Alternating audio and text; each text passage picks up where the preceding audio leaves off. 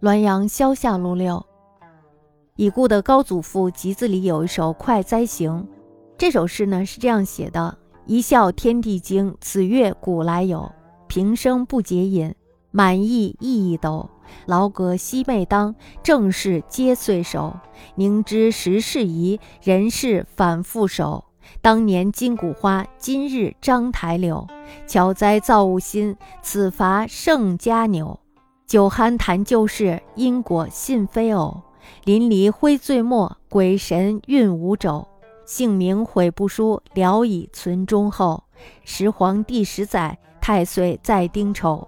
徽台仲夏月，吉日二十九。同观者六人，题者何间叟。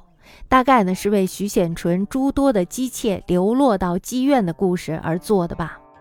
起初呢，这些姬妾列入到妓女的名册时，有的姬妾呢发誓宁死不从。晚上的时候就梦到徐显纯满身是血的来说：“我死了呢，也不能抵消生前的罪恶，所以呢，用你们来显示对我身后的惩罚。你们如果不依从的话呢，我的罪孽会更加的深重。”那些姬妾呢，往往举出这些事儿告诉客人，所以呢，就有了“因果信非偶”的句子。